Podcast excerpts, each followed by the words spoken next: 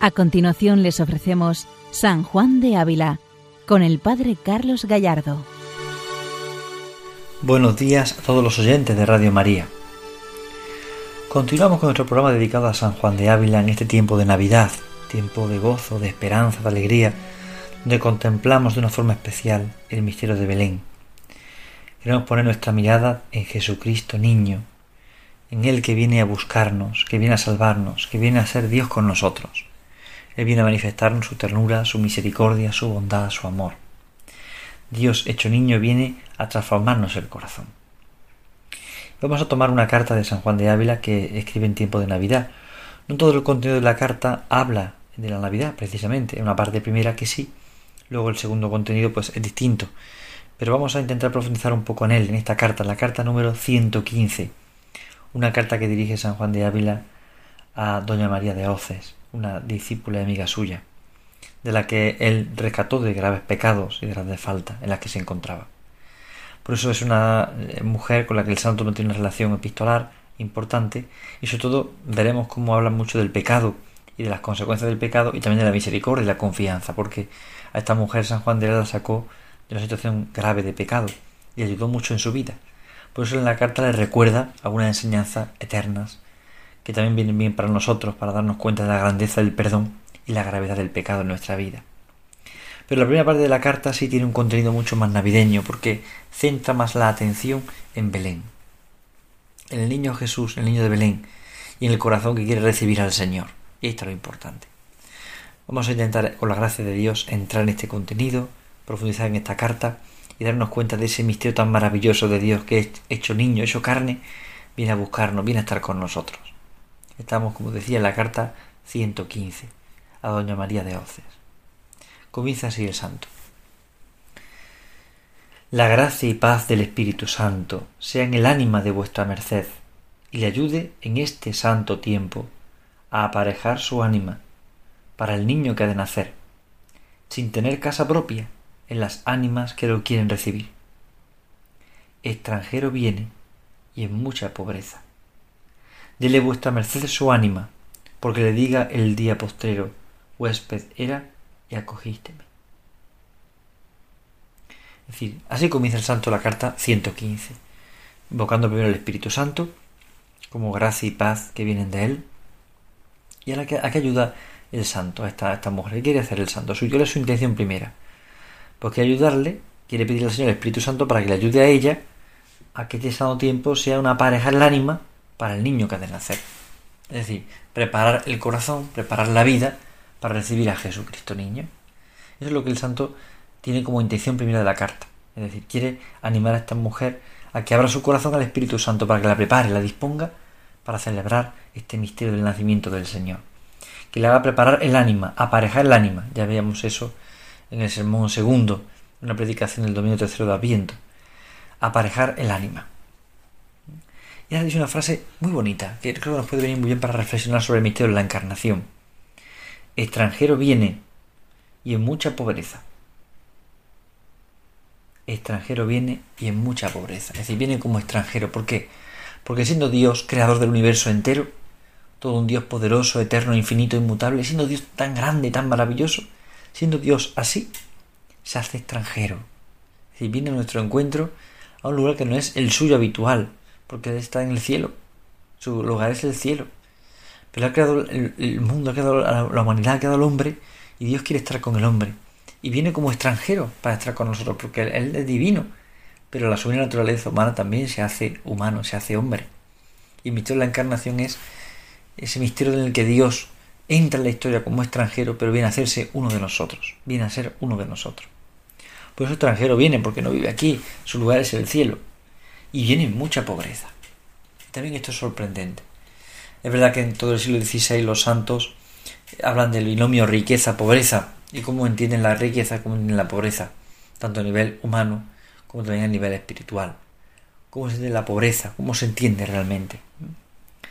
Viene pobre, viene pobre, viene mucha pobreza. Es decir, Dios, el Dios que ese hombre se hace carne, asume la naturaleza humana buscando lo pobre, lo pequeño, lo que no cuenta. Y esto sorprende para todo el misterio de la revelación. ¿Por qué? Porque eso significa que todo aquello que aunque nos parezca insignificante, pequeño, para Dios tiene un significado, para Dios tiene un valor, para Dios tiene una importancia. Y esto es fundamental. Darnos cuenta de que lo que para nosotros nos parece algo imposible o algo extraño, para Dios es algo vial, algo eh, normal, algo propio. Y para Dios lo bebe la pobreza. Él asume la naturaleza humana hasta sus últimas consecuencias y se hace pequeño, se hace pobre, se hace pobre. Por eso viene como extranjero, pero también viene en pobreza. Dele vuestra merced su ánima, porque le diga el día postrero, huésped era y acogísteme. Denle su alma. Es decir, dice el santo, bueno, prepara tu corazón para el Señor. Él viene como extranjero y viene aquí, prepara tu corazón, prepara tu vida. Prepara todo para que venga el Señor. Es decir, disponer el corazón para que venga el Señor. Por eso el párrafo siguiente continúa el santo diciendo, mas mire que así como no hay cosa tan para desear como aposentar este niño en el ánima, así no hay cosa más que cuidado y diligencia. Pida que, que tener la aparejada casa a su voluntad. Es decir, ¿qué es lo importante? Desear con toda el alma que venga Jesús a nuestra vida. Desear el nacimiento del Señor. Desear, desear su misericordia. Desear que Él venga a nuestro encuentro. Es desear a Jesús. Desear de verdad que el niño entre en nuestra vida. Hay que fomentar ese deseo. Fomentar el deseo de estar con el Señor, de vivir la vida con Él, de compartir tiempo con Él. Es importantísimo fomentar en nosotros ese espíritu, ese deseo ardiente de estar con el Señor. Por eso, extranjero viene, pero viene en mucha pobreza. Con gran deseo tenemos que recibirle, pero viene en pobreza. No se nos puede olvidar. Por eso dice el santo, mas mire que así como no hay cosa para desear como aposentar este niño en el ánima, así no hay cosa más que cuidado y diligencia para tenerle aparejada en casa en su voluntad. Eso acabamos de escuchar y, y no nos viene mal volverlo a repetir continuamente. Es decir, ya que deseamos al niño, tenemos que desear también preparar el corazón para recibirle. Aparejar el corazón para el Señor. El corazón en la casa donde el Señor puede estar, donde quiere entrar, donde quiere quedarse con nosotros. El corazón en la casa de Dios. Y hay que aparejar el corazón. Deseamos al niño, pero, pero ¿dónde va a encontrar posada? En mi corazón. En mi corazón. Pero es por eso porque dice aparejar la casa, tener la aparejada casa a su voluntad. Es decir, aparejar nuestra vida para hacer su voluntad, para hacer la voluntad de Dios. Y es llamativo que una persona eh, cuando ama a otra lo manifiesta amando precisamente su voluntad. Ahí está el misterio del amor, amando su voluntad. Y precisamente este es el secreto del amor. El secreto del amor es amar la voluntad, es decir, amar la voluntad de la persona a la que yo quiero. Así se demuestra el amor, porque amar es amar a Dios, también es amar su voluntad. Amar a otra persona es amar su voluntad. Amar a Dios es amar su voluntad. Amar es dar la vida. Y dar la vida es dar también mi voluntad hacia su voluntad. Ahí está el misterio del amor. Pues ¿cuál es el secreto para encontrar al Señor? ¿Cuál es el camino correcto para entrar en Él? Para descubrir su, su, su voluntad, sus deseos, sus sentimientos. Pues amar precisamente su voluntad. Es decir, amar su voluntad su deseo, lo que, el deseo que lo que Él desea para mí amar lo que Él desea para mí, lo que es realmente el deseo de Dios, el sueño de Dios para mi vida. Eso es amar su voluntad. Por eso es tan importante vivir buscando al Señor. Vivir buscándole para amar en todo su voluntad. Porque esta es la mayor riqueza del ser humano. Y la mayor riqueza que presentemente tienen los ángeles. Amar la voluntad de Dios y cumplirla. Vivir según su voluntad. Es buscar a Él es buscar a Él y buscar lo que a Él le agrada, lo que a Él le gusta. Él quiere que busquemos su voluntad. Él quiere que le amemos sobre todas las cosas. Por eso la perfección de nuestra naturaleza, de nuestra alma, de nuestro ser, no está en hacer muchas cosas extravagantes, sino todo lo contrario, es amar la voluntad de Dios y amar su camino, el camino que Él ha querido escoger, que Él ha querido elegir para buscarnos. Ahí está el secreto, es amar en todo su voluntad. Es donde se demuestra el amor no en otro aspecto. Es muy importante no perder de vista este sentido, porque lo que se, lo, agradar a Jesús y amarle sobre todas las cosas consiste en eso, en amar su voluntad, lo que Él quiere de nosotros. Así vive Jesucristo, buscando en todo la voluntad del Padre, continuamente, constantemente, busca la voluntad del Padre buscar lo que es deseo del Padre, lo que el Padre desea, lo que el Padre anhela. Ese es su deseo, hacer la voluntad del Padre. Y también nuestro corazón tiene que prepararse como posada para Jesús, como pesebre para Jesús, si buscamos de verdad su voluntad. Y ahora dice el santo una frase preciosa para poder comprender este misterio. En humildad y pobreza viene, humildes y pobres le han de recibir. En humildad y pobreza viene. Son las dos joyas que Dios ha querido escoger como adorno para su misión en esta tierra. La humildad y la pobreza. Y por eso Él viene humilde y pobre. Y también humilde y pobre tenemos que recibir al Señor. Porque Él viene así. Tenemos que recibirle así. Cuando tenemos un invitado en nuestra casa, pues si es alto o bajo le buscamos lo cómodo, la cama que esté cómoda, la mesa que esté cómoda, la silla que esté cómoda, según su altura, según su necesidad. Nosotros para poder acoger al Señor en nuestro corazón tenemos que tomar las actitudes que Él toma. La humildad, la confianza, la pobreza. Tomando esas virtudes que el Señor eh, vive, podemos acoger al Señor, podemos entenderlo, podemos hablar en su mismo lenguaje. Por eso es tan importante darnos cuenta de que Él viene en humildad y pobreza. Y así es como ha amado el Señor y ha buscado su camino. La humildad puede hacer referencia al voto de obediencia en la vida religiosa y la pobreza evidentemente al voto de pobreza. Es decir, la humildad no es simplemente eh, mantener eh, callado, mantenerme callado, esperando que me digan o que me corrijan. No, la humildad no es eso. La humildad va consigo una entrega del corazón. La humildad va consigo una unión con el Señor. No se aprende a ser humildes por un libro. No se aprende a ser humildes por una reflexión sin más. Se hace un humilde estando con el Señor, compartiendo la vida con Él. Ya en el Evangelio de San Mateo encontramos esta frase, ¿verdad? Venid a mí los que estáis cansados y agobiados, que yo os aliviaré. Cargad con mi yugo y aprended de mí, que soy manso y humilde de corazón, y encontraréis vuestro descanso. Aprended de mí, que soy manso y humilde de corazón. Por tanto, no se aprende la humildad y la mansedumbre en una escuela, en un colegio, en un centro. No se aprende ni siquiera en la vida ordinaria. Se aprende en el contacto con Jesús. La auténtica humildad se aprende estando con Jesucristo. La auténtica mansedumbre es estando en su corazón. Por eso la humildad va consigo no simplemente callarse, sino andar en la verdad del amor de Dios, en la verdad de lo que somos y defender lo que realmente es propio de Dios. vivir en la verdad y vivir en el amor es vivir en el Señor. Y tenemos que buscar al Señor. Y si buscamos al Señor, viviremos en ese amor, viviremos en esa entrega. Aquí está el gran misterio. Descubrir de verdad el amor del Señor, que se hace humilde, y viene a mí humilde, viene humilde, viene con sencillez, no viene presumiendo, no viene alardeando, viene con humildad, desde el pesebre hasta el Calvario, todo con una profunda humildad. Humildad y pobreza. Viene pobre, es decir, viene sin nada propio, sin nada propio. Nada de lo que tiene es suyo, no es propio. Es decir, él lo tiene pues, para servir, para estar, para, pero no, es nada suyo, no es nada propio. Lo que tiene pues de su uso, pero no lo tiene como valor personal, no tiene nada lleva la pobreza hasta las últimas consecuencias. no solamente evitar eh, eh, evitar algún con la pobreza pues evitar el superfluo o vivir no no la pobreza lleva consigo no solamente evitar lo superfluo lleva consigo la configuración con Cristo es decir no tener nada tener el corazón libre el corazón dispuesto para que la única propiedad sea el Señor para que el único descanso sea el Señor para que el único gozo sea el Señor entonces la pobreza no lleva consigo sin más no tener cosas sino que el corazón sea del Señor y eso es lo que importa. Y así viene el niño, en humildad y pobreza viene. Y por eso dice el santo, humildes y pobres le han de recibir. Si tenemos que recibirlo con humildad y con pobreza. Con humildad, con obediencia a la voluntad de Dios y con pobreza de espíritu. A lo que Él me quiera pedir. A ponerme en sus manos. ¿eh? Con humildad y pobreza. Así tiene que ser recibido el Señor. A dejar que entre en mi casa preparando y disponiéndome para, que, para estar con Él, para compartir la vida con Él, para compartir tiempo con Él.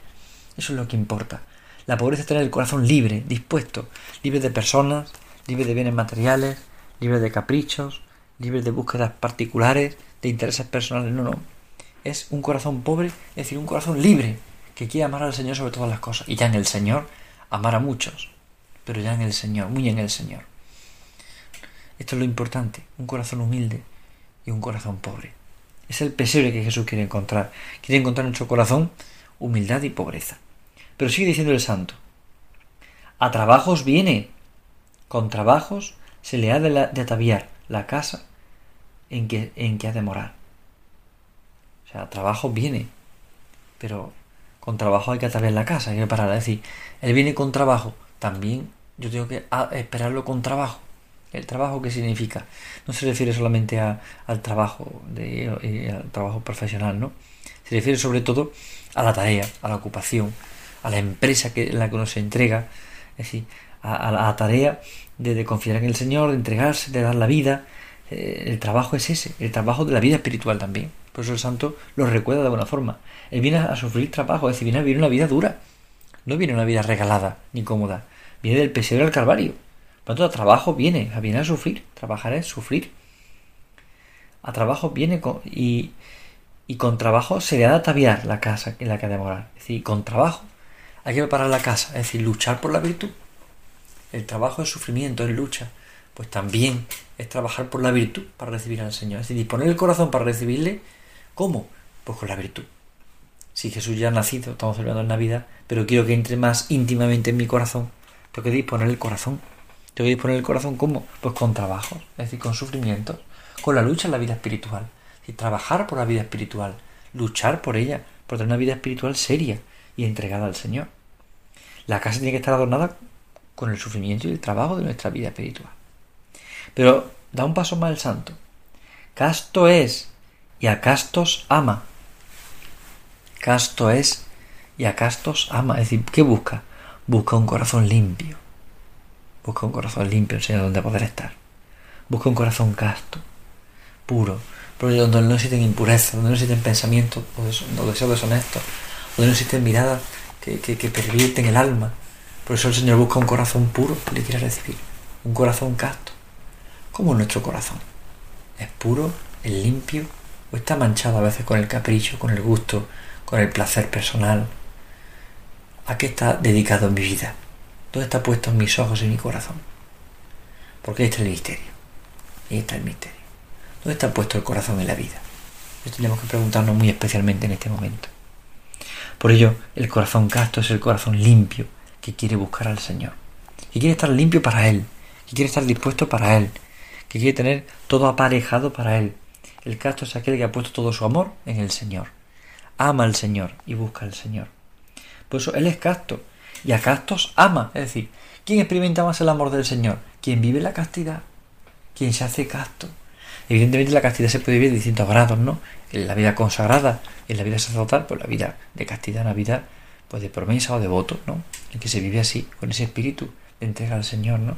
Pero también la castidad tiene que vivirse en el matrimonio, en la familia, en la limpieza de la vida, la limpieza del corazón, que en, las, cosas, las relaciones no nos busquemos a nosotros mismos, sino que busquemos amar al Señor y amar a la persona por completo, ¿no? No reducirlo todo a una genitalidad o a un placer, sino buscar sobre todo que sea amado el Señor en nuestra vida. Buscar sobre todo la pureza del corazón, la limpieza de la vida. No usar de las cosas de forma eh, que, rompan la pureza del alma. Ahí, está, ahí está orientada el aspecto, ¿no? También para el matrimonio. Si el matrimonio es necesario vivir la castidad y, con, entender a otra persona no como un objeto de placer, sino como un don y un regalo. Y a veces el no vivir la castidad lleva consigo entender al otro como un objeto. Eh, en el mundo que vivimos hoy, en nuestro siglo, uno de los grandes problemas que nos encontramos es la pornografía, por ejemplo. ¿no? Recuerdo a un médico que decía que la persona que se ha hecho adicta a la pornografía, al final deja de mirar a los otros como personas y los mira como objetos. Porque la pornografía comprende en sí o produce en sí una ruptura interior de la persona, que le hace no ver al hombre y a la mujer como un don de Dios, sino como un objeto, como un medio de placer personal. La castidad lleva consigo un amor puro, un amor limpio. No significa eso la abstención de relaciones sexuales en el matrimonio, sino que la castidad en el matrimonio es sobre todo la pureza, buscar limpiamente a otra persona, no para el placer personal, sino para buscar la comunión. Eso es el matrimonio, y cuanto más la vida sacerdotal religiosa es la que no hay una relación, sino que lo que hay es un corazón limpio para Dios, un corazón ofrecido al Señor que experimenta el amor, porque Él es casto y a castos ama, y quien vive la castidad experimenta de una forma especial el amor del Señor.